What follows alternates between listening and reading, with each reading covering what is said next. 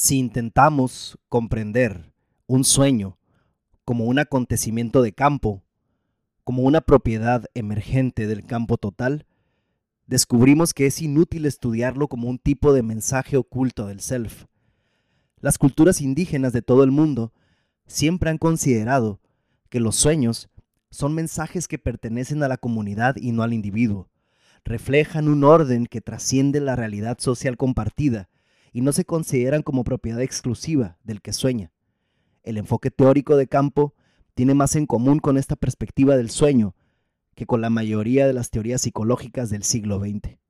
Anthony Roberts, citado por Ansel Walt en el libro Terapia Gestalt, Historia, Teoría y Práctica. Reflexiono en torno a la interpretación de los sueños en la comunidad wixárika, una interpretación de campo. El soñante comparte su sueño y luego cada uno de los integrantes de la ceremonia o de la reunión hacen lo mismo. Así, el sueño individual poco a poco se va transformando en sueño colectivo, en visión. La palabra, como dice el maracame, inicia su proceso de completarse por su propia fuerza y pujanza interior. Aquí es donde el tiempo mítico se actualiza. El ritual es un artefacto complejo que atrae a los dioses. El tiempo mítico se hace presente. Aquel tiempo donde todo se origina, el pacto primordial entre cielo, tierra, mortales, inmortales. Otra vez, todo vuelve a ser, y el mito, eternamente joven, se manifiesta en cada soñante como una voz susurrante.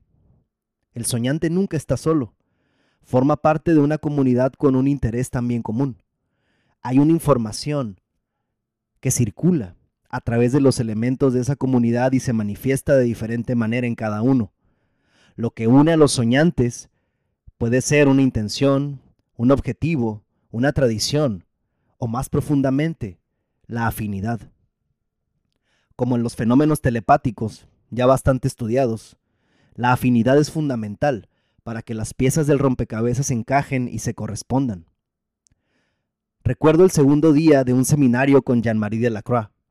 Una compañera relata su sueño, que le había parecido muy extraño. Jean-Marie le pide que lo cuente frente a todos, en medio del enorme salón en Tijuana. Cuando ella termina su relato, mi sensación inmediata fue de algo que se completó. Esa mañana había llegado inquieto, ansioso, un poco de mal humor.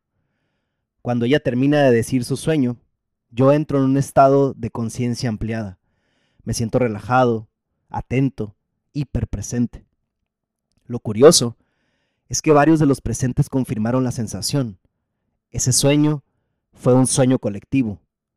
A ella le tocó ser la portadora de la visión, una visión que nos incumbía a todos.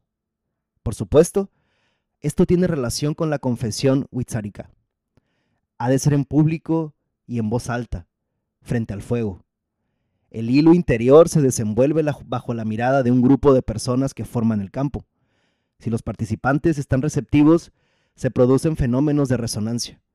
La visión, el discurso, el onirorelato de cada uno comienza a tener sentido para todos. Esto supone la idea de la unidad de la conciencia, una sola conciencia que se manifiesta, o no, en los humanos, y que al mismo tiempo es independiente de cada uno. Es una fuerza flotante que puede atravesar a los receptivos.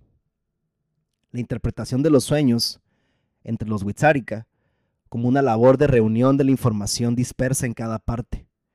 Cabría preguntarse, si mis sueños diarios son colectivos, ¿quién o quiénes tienen los fragmentos de mis sueños? ¿Cuáles son esas otras voces que me faltan? todo lo cual supone un grupo de personas que, como dije, tienen afinidad, una cierta mirada en común.